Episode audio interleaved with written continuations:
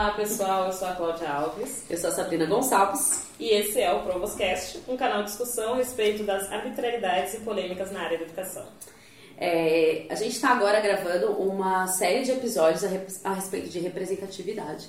E para começar a falar desse assunto, a gente escolheu uma citação que representa muito daquilo que a gente pensa. E eu vou ler para vocês, tá? Que é a seguinte: Lavar as mãos em face da opressão é reforçar o poder do opressor, é optar por ele. Paulo Freire. Paulo Freire. Então, tendo isso em vista, os nossos próximos episódios que compõem essa série vai falar de uma série de representações identitárias dentro da educação e hoje a gente vai falar sobre representação negra na educação. E para isso a gente convidou esses quatro maravilhosos para conversar com a gente, compartilhar um pouco da experiência de vocês, enfim, a perspectiva, a visão, tudo mais, tá certo? Então, para começar, se vocês puderem se apresentar, quem é você? Contar um pouquinho pra gente da sua história. Da minha história já? Do que você quiser falar de você. Ah, tudo agora já? Bom, meu nome é Mayara, eu tenho 18 anos e atualmente eu sou graduanda do curso de Lazer e Turismo pela Universidade de São Paulo. Nasci na cidade de Imbuguaçu, um, fiz meu ensino médio lá, meu ensino fundamental lá. Meu ensino médio eu fiz na ETEC Parque Belém, aqui na cidade de São Paulo mesmo. E eu acho que por enquanto é isso. Tem que falar E a Madina? e a Michelle tá apaixonada. okay. Bom, vamos lá. Eu sou a Michelle.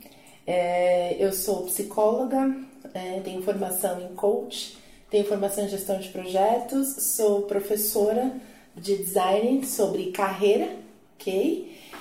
E estou aí lançando agora um projeto em relação à carreira para o negro. Como que a gente fala isso para o mundo e principalmente como a gente correlaciona também esses pontos à educação. E entendo que hoje a gente pode poder falar um pouquinho aqui. Tá certo. Perfeito. Eu sou o Gil, Gil Ferreira aí. Sou formado em jornalismo, relações internacionais. Atuo, hoje eu atuo com marketing e estou encabeçando o projeto Carreira, Carreira Preta. E a gente tem uma carreira corporativa também, mas eu estou no Carreira Preta agora com a Michelle, falando um pouco de carreira corporativa, de educação, é, trazendo um pouco do que está rolando aí na mídia em relação aos negros, quem está ascendendo, quem não está é, e eu tenho, eu tenho interesse, eu tenho carreira por causa de um interesse geral sobre o tema. Eu leio, estudo, sou pesquisador da Unifesp também, pesquisa América Latina aí. E amei esse projeto. De vocês. Eu sou a Bruna, tenho 30 anos, sou pedagoga, uh, já atuei na rede municipal de Embu das Artes como professora e coordenadora. Hoje atuo na rede particular de São Paulo, em uma escola de São Paulo. Uh, já fiz algumas pesquisas na área de linguagem e educação, na USP, na Unesp. E, enfim, estou aqui para a gente poder conversar um pouco mais, ter algumas trocas sobre educação e essa nossa representatividade nesse espaço. Muito bom. Bom, gente, para iniciar, a gente queria entender um pouco como foi toda essa parte de educação para vocês, sendo pessoas negras ou, enfim, tendo algum tipo de contato com. Qual é a visão de vocês, o que vocês têm para compartilhar nesse sentido com a gente? Não tem saber, tá? Cada um é um pouco caótico, mas ah, eu tô tem uma certa bebê português. não, pra você não posso. 18. E aí? Bom, então vou, vou começar falando. É, eu tive, eu cheguei a comentar um pouquinho antes com a Sá quando a gente fez, quando nós comentaram dessa possibilidade da participação e tudo mais, é, eu tive uma oportunidade que a minha família, com muito esforço, conseguiu fazer. Eu sempre estudei em escola particular, acabei fazendo colegial no Mackenzie e muitas pessoas olham isso como uma super oportunidade e é. O fato é qual o impacto que isso tem quando você circula pelos corredores do Mackenzie com essa cor de pele, né? Eu acho que isso é, é, é um descompasso de certa forma. Eu passei os três anos daquele colegial, eu e mais uma amiga só negra, que inclusive era minha melhor amiga. É, hoje ela não está mais aqui conosco, ela teve uma doença e não está mais aqui. mas a gente criou as nossas próprias histórias através das nossas forças e a gente entendeu que através dessa luta pela nossa educação que a gente faria um mundo melhor e um mundo diferente começando por nós, né? E assim como eu e ela, a gente foi para a atuação na área da educação também. Ela era professora, docente, assim como eu sou, e trabalho na área de recursos humanos com educação, com treinamento e educação corporativa há 12 anos. Então, acho que a educação vai para a veia mesmo, mas com que foco? De querer fazer um mundo melhor, diferente. Eu tenho um filho, meu filho tem oito meses, e uma das promessas que eu fiz quando ele nasceu foi quero mudar o mundo para você. Eu quero realmente fazer uma coisa diferente e todo esse movimento que a gente faz, quando a gente fala de educação, quanto que a gente se coloca, o quanto que a gente se representa e o quanto que a gente faz essa força, né, o girar, né, disso para a gente melhorar todo esse processo, para mim faz muita diferença. E que bom que a gente pode falar sobre isso.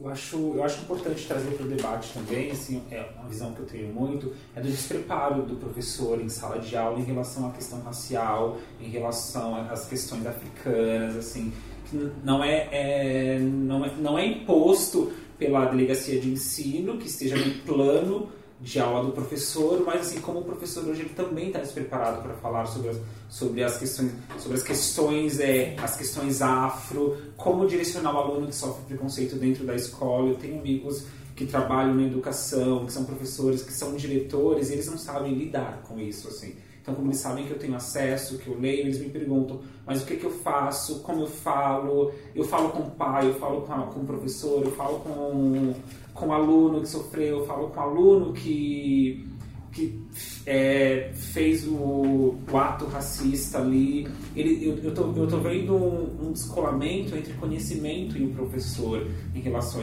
a, em relação a essa questão educacional. Assim, só as aulas só as aulas religiosas e, e, ali não estão sendo suficientes, mesmo colocando as, as religiões de matriz afro assim, dentro da escola.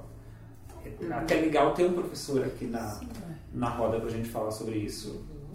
Acho que a minha percepção assim dessa é, de um impacto, inclusive, de estar na educação representando e, e, e me sentindo representada foi aos poucos, assim, porque na rede pública de Muguaçu, eu não sentia nenhuma. É, acho que não ficava evidente para mim de nenhuma forma que de alguma maneira havia alguma exclusão ou alguma, alguma questão nesse sentido. Depois na universidade, isso há mais de 10 anos, a gente não discutia muito isso ainda. E aí foi logo depois que eu saí da universidade que acho que muitas coisas no processo, mas quando eu saí, que aí acho que algumas coisas foram ficando mais evidentes, assim, de, de uma separação, enfim. E aí atuar na rede pública é, foi muito impactante nesse sentido de, de, de ser modelo para algumas crianças, de poder levar isso para a sala de aula para discutir como coordenadora, de poder é, discutir a formação desses professores e levar diferentes temáticas para que a gente conseguisse se fortalecer nesses espaços, fortalecer os educantes nesse sentido. E aí atuar na rede particular de São Paulo, uma escola de elite, trouxe um outro lado que era é, primeiro que a gente tem menos de 10% dos professores negros, menos de 1% de alunos negros nessa escola. E aí toda a discussão que eu vinha fazendo, como, é, como fortalecer professores, como empoderar crianças, ela se modificou totalmente dentro da escola particular, porque aí você fica também numa situação de ter que representar todo um grupo, de ter que defender todo um grupo com muito mais é, de uma forma muito mais necessária, que você nem estava esperando, assim, quando você se vê nesse grupo, nesse, nesse espaço, é muito impactante, porque é, você não se vê representado, aí de fato você está levando tudo com você, né? É muito forte isso, assim. Eu posso aproveitar? Eu fui procurar uma escola para o meu filho, né? Até tinha comentado isso com o Gil, colocá-lo agora no, no berçário e tudo mais. E eu moro em Vinhedo, não moro aqui em São Paulo. E todas as escolas, a gente foi em seis escolas, seis, seis escolinhas. Uma tinha uma professora negra. Só que a gente perguntou em todas elas como vocês tratam a questão né, da, da etnia, questão de racismo e tudo mais. Porque a gente quer colocá-lo aqui E eu quero saber como que vocês vão lidar com a única criança negra também na escola e sem representatividade para o professor. Eu passei por isso. Então eu tô tendo essa preocupação com meu filho. E é total o despreparo que as pessoas têm para falar sobre isso. Então elas se assustam. Quando você pergunta, as pessoas gaguejam, elas não sabem lidar. Não, mas pra gente isso é normal. O que, que é normal?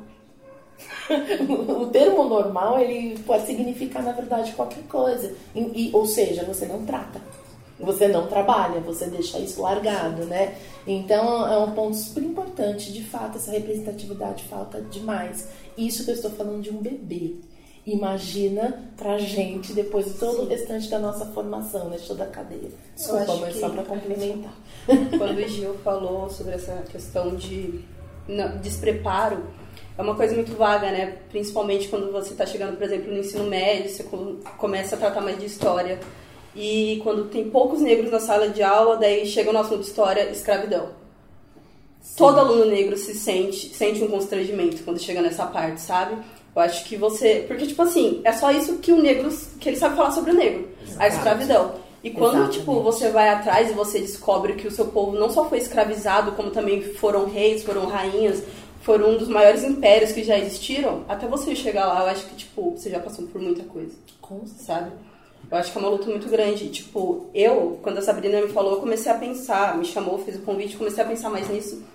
E até agora, na minha vida, eu tive três professoras negras. A Michelle tinha comentado que ela não tinha tido nenhuma, né? Nenhuma. Só que a gente tem uma disparidade de idade, então, tipo, já deu um avanço. Com querendo certeza. ou não, eu tive três professoras negras. Uhum. Mas agora na faculdade eu não tenho nenhum.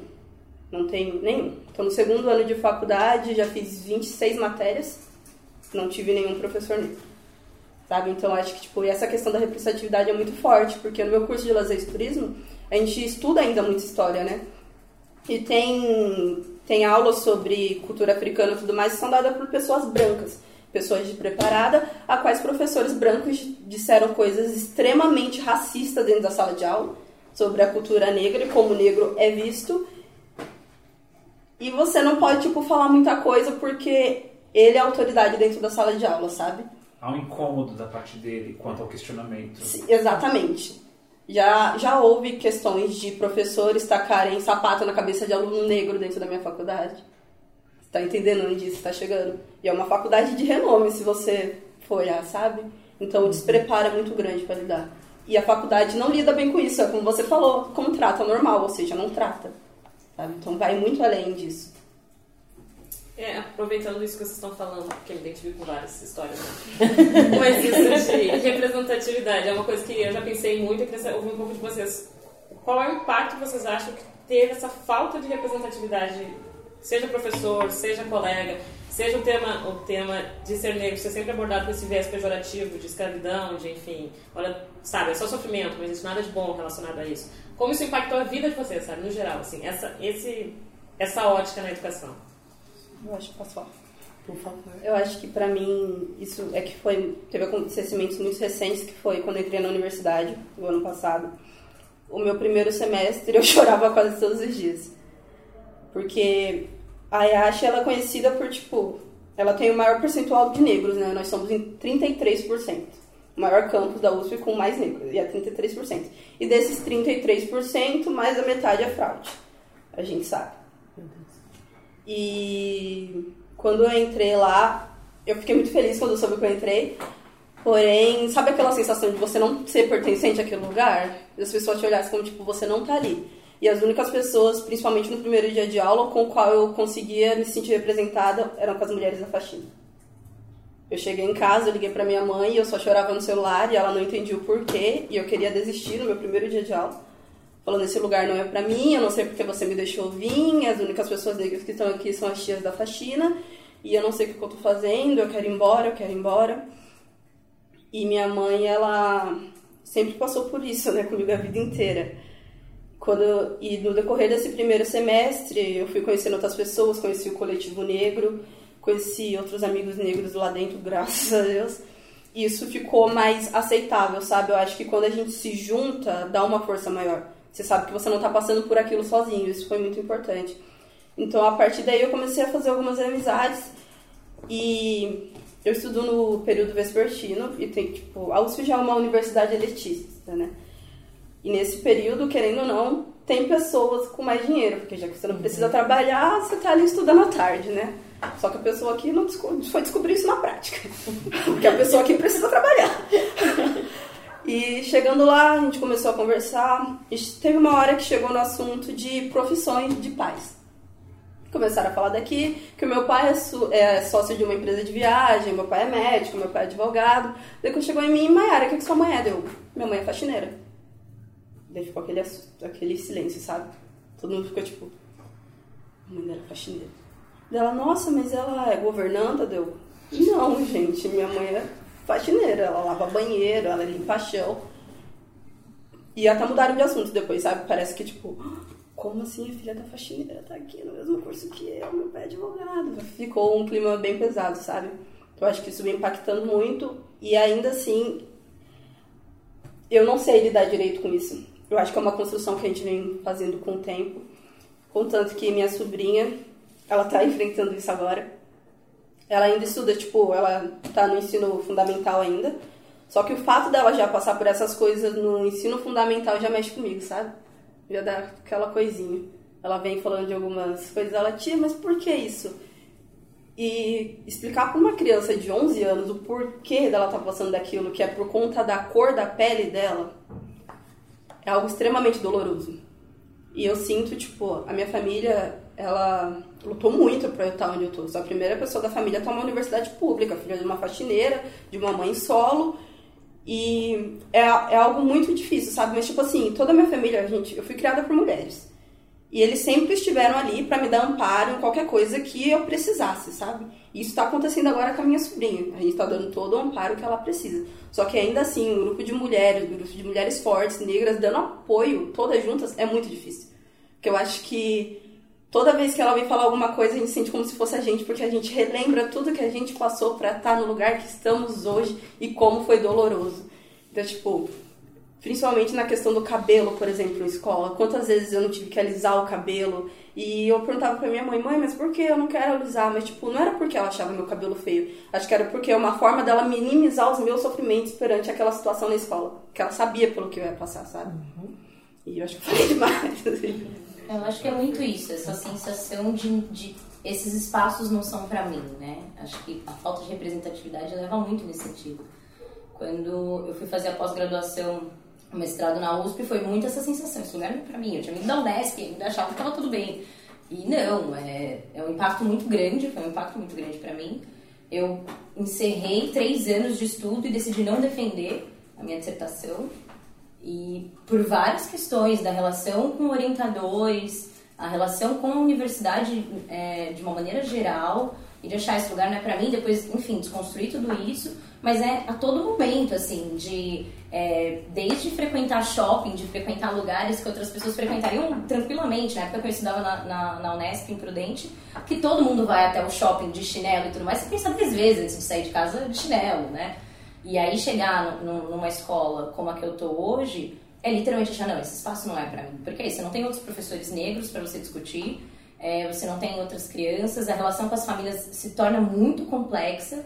Eu já tive situações da- sempre da- de, de famílias virem e, e optarem por conversar sempre com as assistentes de, de sala para não ter que conversar comigo. Então, é uma desconstrução constante, inclusive com todo mundo que trabalha na escola, no sentido de a gente tem que estar em todos os espaços. Então, é, na portaria da escola, a escola tem três portões diferentes. Então, se eu, se eu frequento muito uma portaria e não a outra, é, eles quase me barram. Assim, não chegam a me barrar, mas é, pera, quem que é você mesmo? É, você não devia ter vindo mais cedo, né? Esse horário não é outro. É muito essa sensação.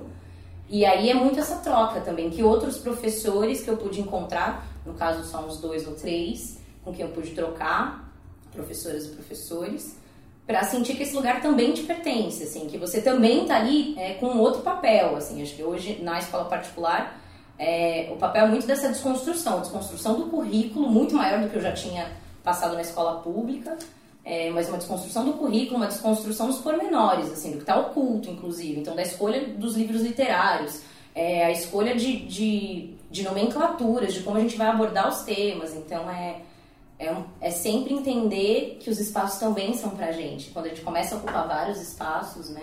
É, a gente começa a entender que, não, teve, teve, teve séculos aí é, limitando a nossa entrada em vários locais, né? Então é à toa essa sensação. E, e, essa questão também, né, do cabelo. A minha família me traz muito no sentido, eu tenho, minha mãe é branca, e aí sempre trouxe essa questão do, não, mas não precisa tudo isso, né? A partir do momento que você começa a se empoderar, no sentido, não precisa tudo isso. É mesmo o meu pai, ele trata sempre assim, mas na escola você pode usar o cabelo assim, então hora eu tô de trança, hora eu tô de dread, hora eu tô com cabelo raspado, hora eu tô de, de, de, turbante, e às vezes tudo ao mesmo tempo. E aí é, mas precisa de tudo isso, né? E é, é meio a ideia de você tem que passar despercebido nesses espaços, né?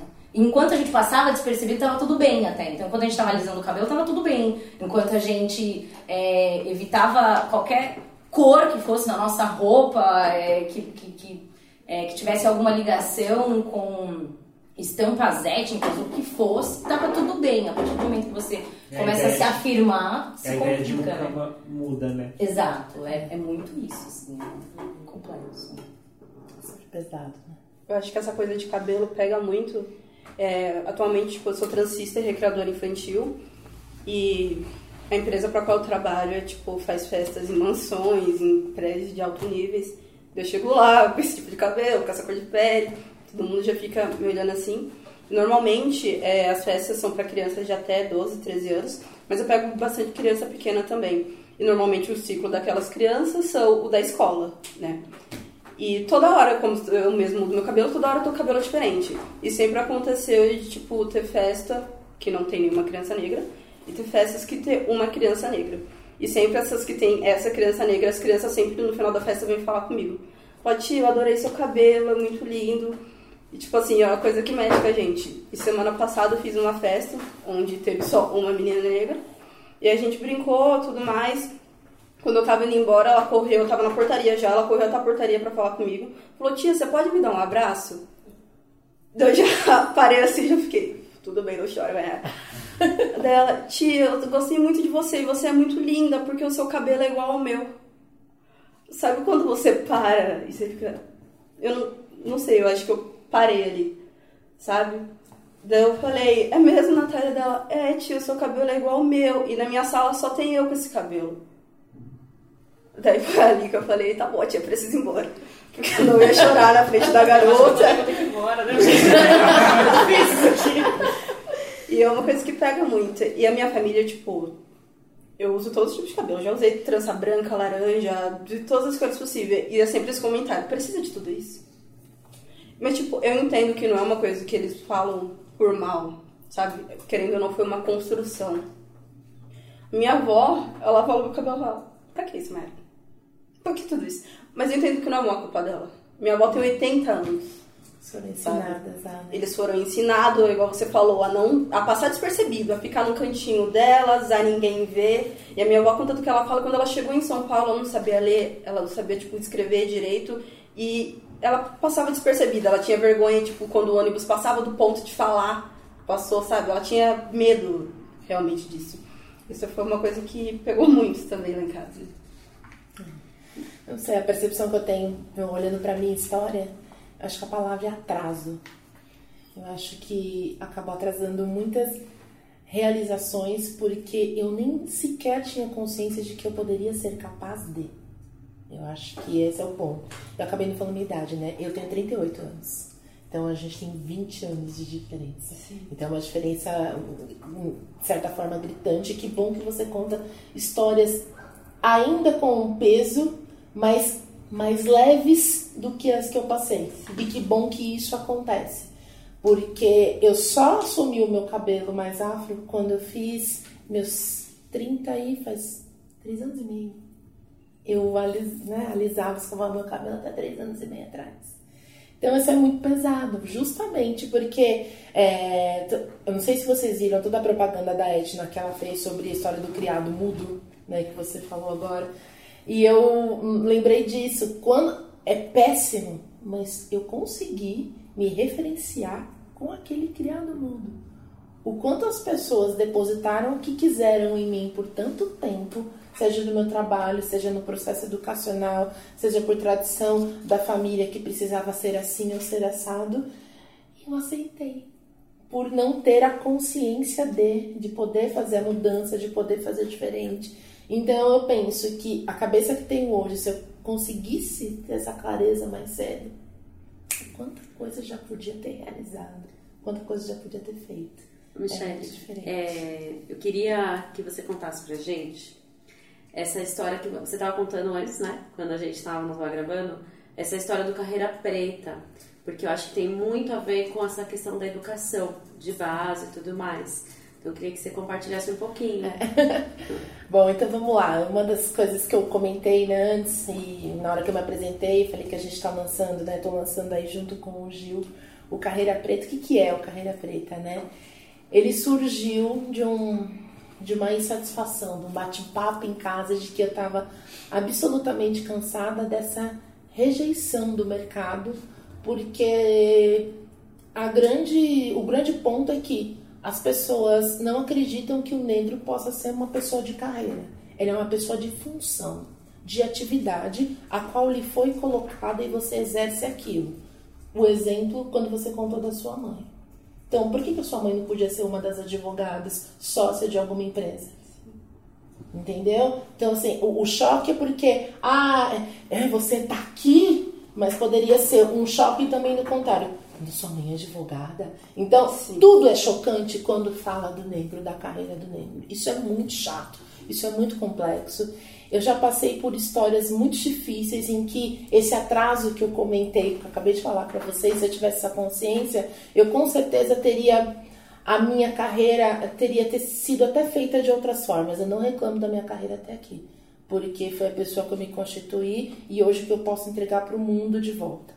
Mas a gente precisa fazer diferente. Acho que de tanta porrada que a gente toma, de tanta história que acontece, você é preterido para determinada função, para determinada promoção, para determinado curso. Hoje mesmo eu recebi uma ligação que o INSPER falou: "Ah, você foi aprovada para fazer um curso aqui com a gente", tal. Mas antigamente você não tinha essa facilidade de você ser aprovado, porque uma das perguntas é qual a sua cor de pele. Então, de verdade, eu preciso responder uma pergunta de cor de pele para dar entrada no curso? Você começa e faz parte da educação, é um processo de educação. Então, diante disso, uh, eu falei assim: a gente precisa falar sobre carreira no, nesse universo negro, nesse universo preto, nesse universo da nossa comunidade, porque isso não é falado.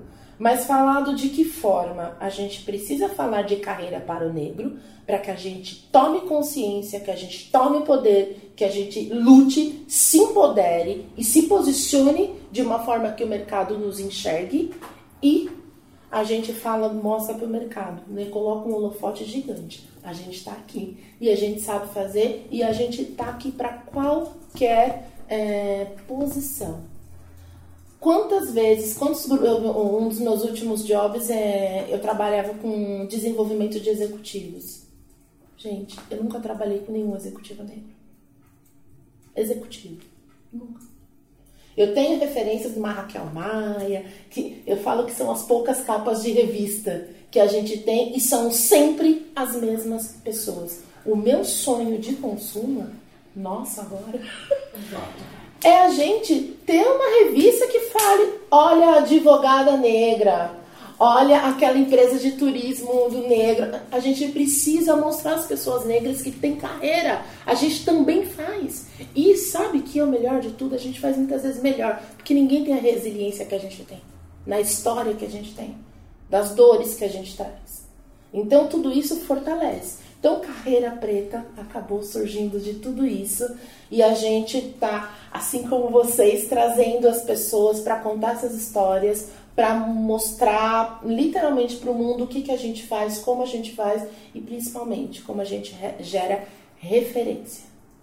Sua sobrinha de 11 anos precisa ter referência. Ela precisa ter uma revista, por exemplo, que ela abre e fala: não é só modelo, porque a gente tem, graças a Deus, vários modelos negros, mas e além da modelo? O que, que ela pode ser? que, que ela pode se olhar na revista? Vai ter uma propaganda, por exemplo, do consultório de, de, dela enquanto dentista? Ela vai estar com os dentes lindos dela fazendo a propaganda na revista? A gente não tem isso hoje, a gente precisa ter. E é pensar para isso, para esse diferente, porque não se tem hoje. E a base de tudo isso é para a educação. A gente precisa educar a gente mesmo enquanto negro a falar da nossa carreira. Porque a gente foi educado a falar, a, a, olha, a gente está aqui, mas e se? Ou posso? A gente sempre está batendo na porta. A pessoa não, não bate na porta, por que eu tenho que bater? A gente precisa entrar, a gente precisa aparecer. E outra, a gente precisa também ser reconhecido. Mas também é um, uma crença minha. É uma luta, mas que não precisa ser, como fala, uma imposição, uma briga. Porque se a gente faz com educação, a gente gera consciência. E gerando consciência, a gente faz isso de uma forma fluida. Eu não preciso sair batendo literalmente, né? Ah, você tem consciência, naturalmente a pessoa faz, traz a pessoa para próxima. E eu acho que é a grande virada de chave que a gente quer com carreira, né? Acho que é isso. Perfeito. Pode falar. Não, eu. Gente, vocês podem falar entre vocês, tá? Não é, não é tipo sentar. É, Ai, o que a gente ficou meio emocionada, as histórias vão vindo, dá um nó na garganta, não, né? Contem as histórias de vocês. Vai que a gente tá aqui pra ouvir. Agora, a sua experiência de escola, eu queria saber como é que foi a recepção dos professores em relação à sua chegada na escola. Uma curiosidade. Ah, quando eu entrei nessa escola, eu entrei para um projeto novo. Então, era a proposta do, do integral. Então, era um prédio novo, toda a equipe é, recém-contratada e começando o currículo quase que do zero. Então, assim, a equipe estava toda muito aberta. É, e aí, por, não, não sei se eu posso dizer isso. Pode? É que foram por questões raciais, inclusive, eu, eu mudei de, de sair do integral e fui para a proposta do, do regular. Então, por diversas questões, eu mudei de, de, de- quase que de escola, né? A mesma escola, mas a, a outra, a outra proposta. E aí, quando eu fui para esse segundo grupo, os professores já tinham uma certa questão no sentido de um- uma resistência comigo por, por saber que assim, ela é muito potente, é uma professora muito potente, que a gente sabe que está vindo da proposta do integral, os professores do integral eram professores que foram escolhidos muito, numa, numa peneira muito grande, e eu vinha do integral, todo mundo estava fazendo o processo contrário, na verdade, né? Todo mundo estava querendo ir para a educação integral eu estava vindo do integral para o regular. Então vinha com essa coisa, ideia muito potente, mas ao mesmo tempo também não era um grupo aberto. Então é um grupo que, é, que causou uma estranheza, né? E eu fui para esse, fui para proposta do regular porque também me disseram assim, porque foi um impacto para mim também pensar, né? Vou ter que ir para para outra escola e eu já tinha percebido como era a escola, uma escola de elite, enfim. Eu sabia que não era um espaço que estava aberto para mim é, tão facilmente, que eu estava construindo isso, né? Com a equipe era é, acho que só eu e mais um professor eram os negros na, na proposta integral. Esse professor também foi comigo para o Quantos professores negros? Dois. Quantos? Dois no integral, agora não lembro de quantos. Hoje a gente, em 5 de 50 no Fundamental 1. Mas no Fundamental 2 você tem muito mais e não tem nenhum professor negro. É, no Infantil você também tem muito mais, não tem nenhum professor negro. Então, somos em 5 de 50 no Fundamental 1. E desses 5, eu diria que 3, assim, de fato, é, levantam toda uma, uma discussão junto, né? Trazem de fato isso. E aí foi isso, né? Chegar no regular é, foi um impacto nesse sentido que eu sabia que é, a equipe também não estava muito aberta a isso, é uma equipe que não estava acostumada com, com essa troca com outros professores que não viessem, inclusive, dos mesmos lugares que eles, porque acho que tem uma questão social, que é um, é, é um público que tem um status muito grande e faz parte da elite também, ainda enquanto educadores, mas que a questão racial pega muito mais, porque seja lá de onde você tenha vindo e você é branco e tá com eles, tá tudo bem, né? Então, uma professora negra chegando nesse grupo foi impactante. Tudo que eu trazia era, mas vai discutir isso. A gente chegou a tirar livro de, de da biblioteca da escola por questões de discussão racial. Na época, o livro da Pepa, depois teve toda a discussão com a autora. E aí o livro, inclusive, saiu, acho que da editora depois, mas na época a gente já estava discutindo isso na escola. Então tudo era assim, ah, tudo que a Bruna pega é. Pronto, é o mimimi, né? Então, Bonita, né? Ah, E aí era muito isso. E o famoso hoje- mimimi. E hoje ainda é isso, a gente coloca qualquer questão, cada, lá cada professor é, planeja uma área. E aí depois a gente troca e você dá todas as disciplinas, né? Mas então, por exemplo, eu sou responsável hoje por História e Geografia. Nos outros anos eu estava em português. E aí eu pego o planejamento dos outros professores, eh, a gente troca e dá essas aulas. Então você olha o planejamento de todo mundo, embora você não esteja planejando. Então, assim, você bate o olho no planejamento de outra pessoa e você fala, meu, não, não, não dá pra gente passar sem discutir tal assunto, não dá pra gente incluir isso dessa maneira. Ou o meu planejamento, né, que é todo cheio de recortes e, e comentários do isso aqui precisa ser explicado assim, isso aqui precisa incluir outra coisa assim, a gente precisa mostrar exemplos, seja de imagem, seja de não sei o que, de outra forma. É, e aí parece que é isso, você tá problematizando à toa o tempo todo. É essa sensação que acho que é a, a que eles têm de mim quase, né? De estar tá problematizando demais, toda hora tem isso. É, e, e não conhece o que a gente conhece, né? Como se as nossas crianças ali não precisam de tudo isso, não precisam discutir isso, né? É quase essa. essa Eles não se preocupam em gerar essa consciência neles mesmos para poder repassar. É um problema que é teu, né? Ele simplesmente é uma negação tão forte, assim, eu tô atrás desse muro e você tá aí, ó. Eles não se preocupam em integrar. Todo mundo, é literalmente todo mundo, né? É uma comunidade só, mas separação. Você falando disso agora, como professora, lembrei, eu tive um professor no ensino médio que dizia coisas, terceiro ano do ensino médio, coisas extremamente racistas, onde ele colocou que o negro só é negro porque o esperma do homem negro é preto. É por isso que o negro existe. E tipo assim, esse comentário, ele foi feito durante o meu terceiro ano do ensino médio. Eu já era uma pessoa resol- resolvida quanto às minhas questões sociais, mas eu- agora você falando disso, eu fiquei pensando, imagina se esse comentário fosse feito, sei lá, numa sala de, do ensino fundamental, sabe? Enquanto é uma das piores fases que uma pessoa preta tá. Então, tipo, é o, é o despreparo realmente que vocês falaram que pega muito na educação.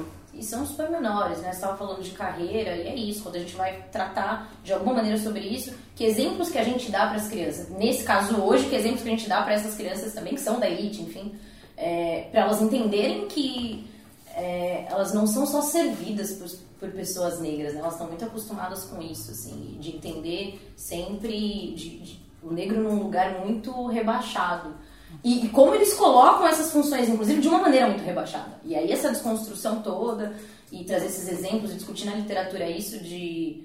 é, de que termos você usa, né? Esse livro que eu falei é um livro que mostra uma criança que ela tem o cabelo crespo e durante todo o livro é assim, ah, ela usava o cabelo para arrastar o carrinho de supermercado, porque ela tem um cabelo de aço.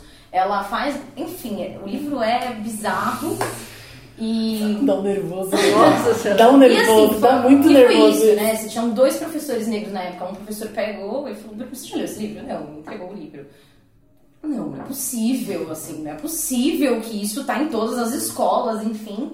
E a gente fez essa discussão, não, não dá para esse livro é, ser colocado dessa maneira, enfim. Aí tá com pessoas muito bem formadas e informadas da literatura, inclusive, que vão debater, e a gente criou um debate gigantesco dentro da escola, do não, o livro tem que estar assim e a partir disso a gente discute. Mas se o livro tem que estar e tem que ser mediado, para a criança que pega com 5, 6 anos de idade, 7 anos de idade, um livro desse que tem essa representação, que a menina só, só deixa o cabelo natural, porque ela cai numa poça d'água e molha o cabelo, não é porque ela teve um reconhecimento histórico, não é porque ela se identificou com outras pessoas, não é por nada disso, é só porque ela caiu numa lama e resolveu que então vai ficar assim mesmo. Parece uma espécie de castigo pra ela. né? Exato, e aí a gente tanto, esse livro não tem que estar. Acho que meses depois do livro, inclusive, a discussão foi maior, é, inclusive com a autora e com a editora, e o livro saiu de circulação. É, mas que é isso, que para todas as outras pessoas não, tá tudo bem, é isso mesmo, é lindo, mas depois ela fica com o cabelo natural tá ótimo. Então, assim, é o tempo todo, né? Literatura infantil é essa representação, esse primeiro contato com as crianças, é, que a gente pode desconstruir algumas coisas, mas que é você ter que problematizar o tempo todo, tudo que surge, né? Enfim, é... Ai, meu Deus, dói muito isso. Eu vou pegar um gancho, desculpa, acabei de lembrar de uma história, pensando na educação e na carreira. Eu fiz um estágio é, numa instituição bancária de muito grande porte desse país e eu respondia para uma superintendente. Eu, a gente, nós entramos num programa de estágio todos ao mesmo tempo, eram quatro estagiárias na área, obviamente só eu negra, não só como estagiária, mas acho que na, no departamento inteiro, assim, no andar que a gente ficava. E eu nunca, nunca, nunca vou me esquecer que eu estava numa reunião com a minha chefe na época, a gente chegou e essa superintendente tinha ganhado um quadro, porque ela tinha feito aniversário. E todo mundo, eu cheguei e tava aquele burburinho. Nossa, ela ganhou um quadro, porque é super bonito, porque não sei quem que assinou, blá, blá, blá, blá, blá, blá, blá, blá. E todo mundo tinha ido ver, e eu fui eu e minha chefe ver o bendito do quadro. Quando eu cheguei lá, eu falei, ai, deixa eu ver, tá não sei o que, né, Mariane, né, né, né. Nossa, falei o nome, não precisava. Aí ela pegou e falou assim, é... Ai, que bom que você veio ver o quadro, assim você já leva no carro pra mim. Eu não fiz nada. Eu travei. Isso é uma coisa que mexe comigo de um jeito até hoje que eu prometi que nunca mais ninguém ia fazer aquilo comigo. Em um mês eu tinha mudado de área. Eu não, mas eu não, acho que minha mãe nem sabe disso, tal, né? E eu acho que o carreira preta também vem dessas histórias, porque eu não quero que nenhuma pessoa de pele negra seja num programa de estágio de um banco em que você tá ali para aprender como qualquer outro. A pessoa te veja para você levar um quadro dentro do carro. Aquilo está dentro de mim de uma forma que me faz levantar e seguir para frente. Ainda mexe muito comigo, óbvio, mas assim, é uma história que eu quero contar para dizer para as pessoas, não aceitem. Não aceitem. Porque foi uma das coisas que me fizeram, né, travar. E de tipo, a pessoa me pegar no banheiro e falar assim: você não fez escova direito no seu cabelo hoje, né? Você sabe que a gente vai ter reunião com não sei quem, você precisa estar mais ajeitada. Então isso vai trazendo a gente, por isso que essa educação, essa representatividade precisa mudar. Gente, desculpa que eu precisava Não, contar não isso. precisava. Gente, eu queria só fazer uma interferência para conhecer um pouco da opinião de vocês a respeito de, um, de uma situação particular- particular, tá? Esse ano faz 16, faz, faz, faz 16 anos, né? Da Lei 10.639, que é a lei que coloca aí regulamentos da questão do ensino é, étnico, étnico-racial, né? Afro e tudo mais. E aí foi feita uma pesquisa com algumas escolas de Rio Branco no Acre. E os resultados, o resultado foi o seguinte, queria compartilhar com vocês e aí jogar a bola para vocês discutirem, tá? Que os conteúdos de história e cultura afro-brasileira e africana são tratados de maneira folclórica e estereotipada. Então, queria que vocês contassem pra gente se vocês concordam, né? E se tem experiências da vida escolar de vocês que exemplificam essa, esse resultado dessas pesquisas, né? Eu, eu, eu concordo, é, eu tenho. Eu fui assessor de imprensa da Secretaria de Educação, então eu sei a dificuldade que é a implementação de, de, de um plano de aula, de ensino numa escola pública, que os professores me ligavam, os professores ligavam chorando, pedindo que, que eu intervisse junto à secretária de Educação, secretário, é, para que, que fosse implementado pelo menos um cartaz é, de aviso sobre cultura, sobre história, tentasse montar uma aula após horário de aula que não teria nenhuma interferência. Eu era a pessoa que eu bloqueava isso, assim, que bloqueava essa, essa questão dentro da sala de aula, é, porque, porque tinha um tinha um alinhamento da secretaria junto com o governo de que isso não poderia ser implementado dentro das escolas, porque ia causar ia causar revolta, é, os alunos iam ter muita voz dentro das escolas e não era o que a secretaria queria no momento, assim. Então, é, eu também vi, é, tem muitos professores preparados, mas dentro da escola pública hoje, é, tem muitos professores que não sabem lidar com essa questão. Então, não é só colocar a lei. É, eu acho que a, que a lei está imposta, mas é mais o ensinamento, mais as diretrizes de, com, de, como, de como falar da cultura afro, do que falar sobre a cultura afro, de como colocar isso para uma pessoa que sofre racismo diariamente, os professores eles não sabem. É, não tem esse conhecimento aprofundado. É folclórico como é colocado assim. Então levar levar para sala de aula que que negros foram reis, rainhas, levar levar a roupa, levar a cultura, levar o cabelo, é, é isso não acontece assim. Eu acho a, a lei ela não é suficiente hoje dentro da escola pública e particular também. Sim, acho que com a 10.639 na rede pública é, a implementação acontecia muito mais como é, em situações muito pontuais, né? É, era muito difícil você colocar isso no currículo de uma maneira muito, de uma maneira mais, é, de uma maneira que de fato que fosse efetiva, né? Agregasse. Então ficava muito no sentido do 20 de novembro, então 20 de novembro, aí a gente conseguiu falar, pronto, acabou e aí é isso, é o suficiente, né? Mas a gente vinha para uma desconstrução, acho que a rede de das Artes também tem, tem um pessoal muito preparado nesse sentido de tentar fazer grandes modificações, enfim. Tem em, em das Artes tem o Círculo Palmarino, que também é um grupo é, fantástico que leva a discussão adiante. Eu trabalhei no cursinho com eles durante um ano, é, que também acho que é, agrega para a rede, assim, no geral. Mas na particular, isso. Até porque a lei também é muito vaga nesse sentido, né? De, de como a implementação se dá. Né? Então, não traz isso. E aí, acho que na rede particular está presente em alguns pontos muito específicos do currículo, é, mas no, nos, nos, anos iniciais do Fundamental 1 eu sinto muito na, na literatura a, a, maior possibilidade de, de, de, discussão e de desconstrução de alguns pontos, mas de fato quando você vai pensar o currículo e vai tentar discutir isso dentro do currículo é, nossa, mas não dá tempo de problematizar tudo isso e tudo mais. No Fundamental 2 eu, eu vejo que a discussão é maior e que gera uma polêmica muito grande, que gera inclusive é, discussão com as famílias, enfim. É, acho que enquanto, é, enquanto educanda, eu diria que foi mínimo assim, o, é, o contato com, com essas questões assim, dentro da sala de aula. Mas é, é difícil pensar essa implementação de uma maneira mais efetivo. Eu acho que a ideia da a ideia da lei ela surge muito na escola pública dentro daquelas aulas de religião de religião que tinham pós-horário e que é, o professor ele tinha que colocar dentro daquele, daquela, da sala de aula ali a questão religiosa africana, mas o próprio professor ele não colocava.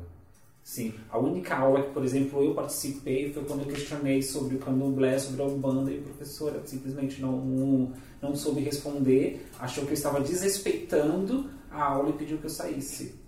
Ali eu também nunca mais voltei, assim, para uma aula de religião. Então eu acho que a, lei, é, a implementação da lei vem dentro dessas aulas de, religi de, de religião dentro das escolas públicas que não funciona. De fato, não funciona. Quando eu Claro. É, quando eu ainda estava no ensino fundamental, chegou essa da, da aula sobre religião. Só que teve uma votação antes para saber se queria aula de religião ou aula de matemática. Daí nisso começou o burburinho na sala de aula, se não me engano eu estava no sétimo, oitavo ano. Daí um aluno levantou e falou, mas professor, nessa aula de religião a gente vai ter que falar sobre macumba? Isso eu olhei assim e fiquei, como assim? Tem que falar sobre, não é religião no geral? Daí começaram, ah, mas se for falar de outra religião que não for a minha, eu não vou querer aprender. Daí o professor foi lá e respondeu, não, a gente não vai falar sobre macumba. Então, tipo, você já vê também como é uma mão de via dupla, né? Então, era uma forma do professor ter que repreender e falar, não, a gente vai estudar assim. Ao contrário, ele foi lá e falou, não, beleza, tranquilo, não vamos falar. E quando eu estava no ensino médio ainda, na aula de filosofia, a gente começou a estudar outras religiões. E o meu professor começou essa aula falando sobre deuses dançantes. Abriram uma petição para tirar o professor duas alunas dentro da minha sala de ensino médio fizeram, tipo, o maior escarcel, porque não podia, não queriam que falasse sobre deuses dançantes, porque estava desrespeitando a religião delas. Sobre deuses dançantes. Entendeu? Então, tipo... É muito impactante isso, né? Ah, vem a lei, você tem que cumprir, mas você não tem nenhum preparo. Como em, com tantos outros tantas outras problemáticas que a gente tem no Brasil. Ai, o policial que ganha pouco e está despreparado, nananana. mas de fato ele não tem preparo. Então a gente, vamos colocar a lei e vamos fazer. Mas o que vai se falar? Como vai se falar? Como que a gente vai preparar esse professor? Como que a gente vai preparar a sociedade? O, com que forma que a gente vai falar? Quais são as religiões que realmente são praticadas aqui no país? De que forma que a gente vai conduzir? Vem lei chegar mais? E, e outra, não é uma lei né, de, do ano passado. É de um tempo isso já poderia ter tido pelo menos uma curva de desenvolvimento. E não é a sensação que se tem. Lógico que estou muito mais longe né, da, da sala de aula hoje, não tem essa percepção tão clara quanto vocês trouxeram, mas do contato que eu tenho com primos, colegas, filhos de amigos, etc., nada é falado, seja de escola pública, seja de escola particular, não tem nenhuma diferenciação em relação a isso. A orientação religiosa fica mais é, pela família, então essas, essas aulas não têm é, é, esse direcionamento, digamos assim, e a discussão desse ponto também não existe. Essa é a sensação que eu tenho. E que quando e, vem, vem muito nessa questão folclórica. Exatamente. E até quando veio a palavra folclórica, me veio nos dois sentidos, né? Que, que maluquice. Porque, de fato, é, pode ser assim ridículo que eu vou falar, tá? Mas me veio muito essa figura do, do, do se resumir no Saci Perere mesmo. É, é, é, péssimo que eu tô colocando, eu sei disso. Mas é, é a referência que se tem muito simples. Eu sei que a gente está falando de um, de um folclore de um outro processo, de uma outra ótica, tá muito claro. Mas no simples, no básico, no popular, no imediato, é isso. Ah, pra que, que eu vou falar disso? A gente já conhece a coisa, é isso aí. E quando você referencia o negro com isso, você perderá. Eu acho que bem no sentido é bem do folclore comum popular, que não é valorizado, não é, não é o erudito. Uhum. E também acho que é um exemplo muito recente de um. Vou trazer de novo para a literatura. A gente tem livros fantásticos, tem um livro que é A Cor de Coraline, que a gente trabalha com as crianças, enfim, é lindo, maravilhoso. E tem um livro que chama O Bax, é uma história linda também. É, mas ele é do André Neves, que é uma das pessoas que também na época defendeu muito o outro livro que eu falei, da Pepa. Então já, eu já tenho um, um, uma, certa, uma certa barreira hoje em dia, embora eu adore os, muitos dos livros dele. E esse ano, quando a gente foi fazer a entrega do livro, a gente fez toda uma sensibilização para que as crianças recebam o livro, entrem na história, depois elas façam as leituras e a gente discuta. O Bax é uma personagem é, que é contadora de histórias. E em algumas situações as pessoas não acreditam nela, porque ela fala que viu uma chuva de flores, enfim, é linda. E a gente traz, o ano passado a gente trouxe muito para a questão dos griots, de pessoas que contam as histórias, em que outras situações a gente tem isso, de contar histórias, de que contar histórias é, dessa forma oral, que a oralidade também é uma fonte histórica, também é uma forma de passar conhecimento e dessa valorização. E incluímos uma, uma cantora que chama Fatoumata Diawara, que é da Costa do Marfim, mas hoje em dia vive na França, como uma música de sensibilização para a gente depois entregar os livros, né? Então a gente coloca música, discute isso com as crianças e tudo mais. E houve um questionamento esse ano de uma professora que falou: Mas é muito difícil das crianças associarem isso com a África. Não tem como a gente colocar uma música mais tribal? Então, quando você coloca que povos africanos são tribos e que essas nomenclaturas que vêm do, que vem do, do povo europeu, que vem da branquitude, e que você fala está justamente tentando ampliar para as crianças que a África não é um país, que vão ter vários países, que vão ter vários povos, que vão ter várias línguas e que essa é uma situação tal.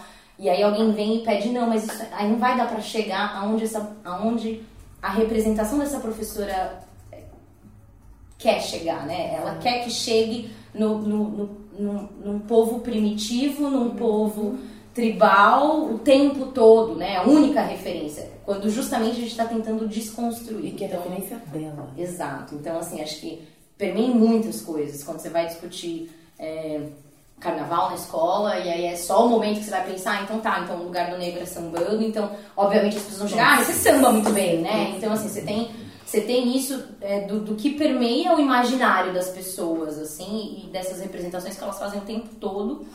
É, minimizando, acho que essa história e a, a cultura como um todo, né? Uhum. Para a religião, é, para questões históricas, enfim, acho que de uma maneira geral. Você falou disso agora e eu já escutei, foi sediada por um professor e ele perguntou o que, eu faria se nada desse certo.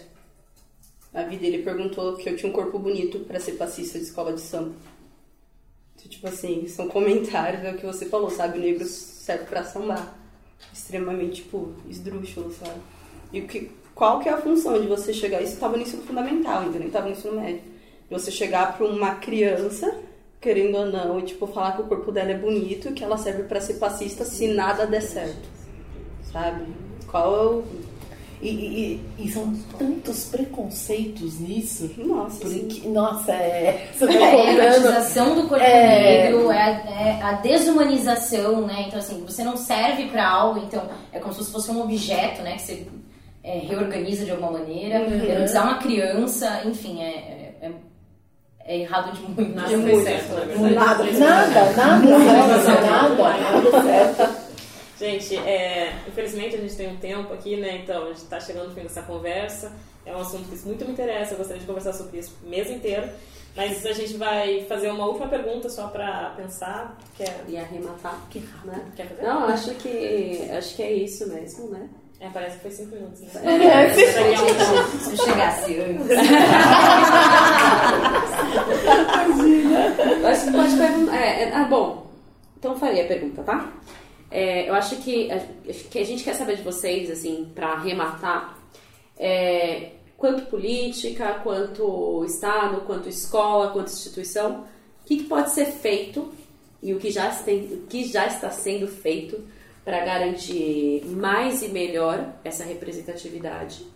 E que escola que vocês idealizam, né, em cima dessa, dessa situação, né, que talvez não é para amanhã, mas é para depois de amanhã, porque já, tá, o- já passou o tempo da urgência. Então, acho que é, é mais esse sentido, o que já está sendo feito, o que, que, que, já que, que vai para frente, o que, que vocês se imaginam aí de o que, que é bom na cabeça de vocês? Posso falar? Porque... Precisa pedir. Eu acho representatividade é a questão. Eu acho que, tipo, quando você vê que uma pessoa conseguiu chegar lá, você fala, ó, ela é preta, ela chegou lá, eu também posso. E principalmente quando eu conheci as duas, que elas começaram a contar aqui, eu falei, meu Deus, que mulheres incríveis. E vocês... Nossa, eu me inspirei muito em vocês, né? eu Delícia ouvir isso, né? E vocês são incríveis, tipo assim. Eu acho que esse é o caminho, sabe? Eu não conheci o Carreira Preta. E, gente, que coisa gostosa de ouvir, que ideia linda que vocês tiveram. E eu acho que, tipo, é- esse é o caminho que a gente tem que trilhar: representatividade, o ensino e o que você falou, a preparação. Que o nosso povo, como você disse, está atrasado. Entendeu? Eu acho que a iniciativa de vocês é. Acho que, tipo, é começar da base. Não adianta você querer chegar do, em cima estando lá. Você tem que começar do zero. Então, como que você vai chegar lá se você não começa a dar preparação, que é o básico? Do falar certo, como você disse, do, do se comportar, sabe? Eu acho que é daí que a gente vem. E eu tô muito, muito grata de estar aqui conversando Que com você. troca boa. que troca muito boa. Bom, vou pegar teu gancho, então. Eu acho que o, o- quando eu idealizo, eu- não tem outra palavra que não seja essa representatividade mesmo. Tá? Não, não, não, não, não consigo colocar de outra forma. E representatividade em vários aspectos, seja na alimentação, seja na roupa, seja no livro, seja na fala, seja no cuidado, seja na cor de uma sala, sabe, numa referência, porque a gente vai às vezes em lugares que você fala assim: "Ah, então aqui é referência da sala viagem". Então, as crianças que já foram a Paris, porque as crianças nunca podem ter ido para África. É, é- sempre as mesmas histórias. E pegando o que você falou, não é África tribal. É, é exatamente isso. O quanto que a gente pode trazer outros olhares de outras possibilidades através dessa cultura tão rica que a gente tem. Tão rica. E ela tá ali escondida, tá embaixo do tapete, porque alguém falou que ela tem que ficar embaixo do tapete. Muitos anos de alguém falando isso. E como que a gente pode trazer dessa forma? Então é no papel do professor, é no papel do educador no geral, é, é no papel do, de um líder, e aí eu tô falando de um líder educador dentro de qualquer sistema, seja o de escola mesmo, tradicional, seja de empresa. Eu, dando outro exemplo, eu enquanto pessoa que vou dar o treinamento, muitas vezes as pessoas acham quando eu chego, ai, você é assistente de sala, você pode pegar uma água pra mim? Falo, então, eu que vim fazer o treinamento. É tão gostoso dizer É, então tem essa coisa o tempo inteiro que a gente tem que doutrinar. Tem hora que você fala, você deita no sofá, você fala, não aguento mais, eu tô cansada. Mas não dá pra gente descansar. Porque são tantos anos que a gente está tentando correr atrás agora para poder respirar, mudar e fazer acontecer diferente para as próximas gerações poderem ter uma tranquilidade de certa forma maior que a gente não pode descansar agora, né? E de novo, reforço até pelo meu filho, eu não quero que ele passe pelas mesmas coisas que a gente passa. Então, o quanto que a gente vai, de fato, eu, eu amo essa palavra, deixar um legado. E educar é deixar legado. Não tem jeito. Você é referência. É a pessoa, não, é a roupa que você está usando, é o cabelo, é a cor, falando de mulher, né? A cor do batom, o, o que. Qualquer coisa. Seu turbante que eu achei maravilhoso, seu brinco. Todas essas coisas que a gente vai pegando como referência né? O tom de voz, como que você conduz, tudo isso eu acho que idealizo todo esse conjunto, seja em qualquer ambiente de educação. É só assim, na base, que a gente vai conseguir mudar. Você gera, é a luta que gera reflexão, que gera mudança de comportamento e educação. Próximo é a luta, que gera reflexão, mudança de comportamento. Eu acho que a gente vai por fase. E vamos empurrando e a gente vai seguindo. Qual videogame? a gente vai seguindo. Essa sensação que eu tenho. Falei demais antes. Mas é muito bom que se o Caetano passar por isso, que ele passe com conhecimento e que ele passe sabendo que ele é a voz e não o criado mudo. Nossa, fantástico. já vamos, já vamos educá-lo. Amém. Já vamos educá-lo. Eu acho que o projeto, é uma ideia, é não é esperar o professor se profissionalizar, não é esperar o professor ter conhecimento, não é o professor esperar o professor é, ter conhecimento sobre o continente africano. É a gente invadir a escola. Como que a gente pode invadir a escola? É, dando conhecimento para a comunidade, dando conhecimento para os cursinhos populares, é, pegando o pessoal do Provostcast e levando para dentro das escolas para debater isso. A gente sai desse cenário aqui. Quando eu cheguei aqui, quando eu conheci o projeto de vocês, eu já pensei, mas por que não dentro de uma sala de aula? Por que não fazer parceria com um professor de uma comunidade que esteja levar, trazer alunos para debater isso aqui, trazer ela como referência para esses alunos, montar uma sala uma sala comunitária. Eu acho que é, isso é uma invasão, assim, ao invés de a gente ficar esperando o professor ter ideia do que, do, do que é esse debate, é a gente invadir a escola, assim. Era mais ou menos como eu fazia, eu, eu trabalhava no projeto Escola da Família, então eu buscava levar esse debate para dentro da escola, para depois fazer com que esse debate do final de semana, de sábado e domingo, caísse dentro da semana e os professores e a diretoria tomassem consciência disso até que a delegacia de ensino me barrou. Mas aí. é, descobri o meu plano e me barrou. Surpresa é. perplexa. É. A gente está fazendo no privado aqui no particular e ninguém vai parar a gente, não. Então pode dar luta. E a gente vai pra cima. Aí eu falei, ok, barrou, eu vou pra Educafro. Eu vou trabalhar dentro do Educafro, do, Educafro, do cursinho, da sala de aula. Eu acho que que a reflexão fica é isso, é vamos invadir mesmo os espaços e ao invés de ficar esperando o conhecimento chegar aos professores. Eu concordo, acho que é tudo isso, né? Inversão dessa lógica do conhecimento. É, de, por quem são contadas as histórias? Então, uma ação como essa, em que a gente conta as nossas histórias, em que a gente mostra os espaços que a gente pode estar e ocupar, é, é trazer isso para dentro da escola, né? As histórias sempre foram contadas de um lado da história. Então, é a gente começar a trazer isso para dentro da escola por um outro viés, é, desconstruir isso com as crianças negras, de que elas podem estar em todos os espaços. E aí a gente tem gerações que foram passando por isso, e é lindo ver quando a gente vê a sua história e, e essa força sua e ao mesmo tempo essa sensibilidade, e saber que a gente ainda está sofrendo, mas saber que a gente também está contando as nossas histórias e garantindo outros espaços. Então, é ir abrindo espaço para as nossas crianças negras, mostrar que eles têm esse lugar e desconstruir isso com as crianças brancas e, e com as pessoas brancas no geral, no sentido de que os espaços não são só delas. E até hoje, talvez, ou até pouco tempo atrás, elas estavam fazendo esse espaço porque existiam muitas barreiras. A gente tem que começar a deixar isso nítido para as pessoas e ir desconstruindo muito. Acho que a educação é esse caminho,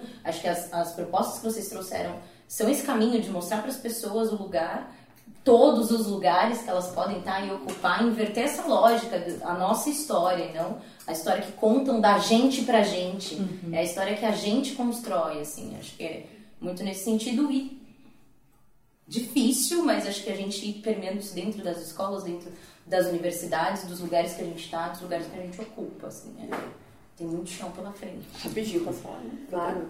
É, você falou desse negócio de quem conta nossas histórias e na coisa que eu falei, tipo, da gente começar da base, o Chico falou também no processo dele, é, tem um, uma batalha de poesia que se chama Islã Interescolar.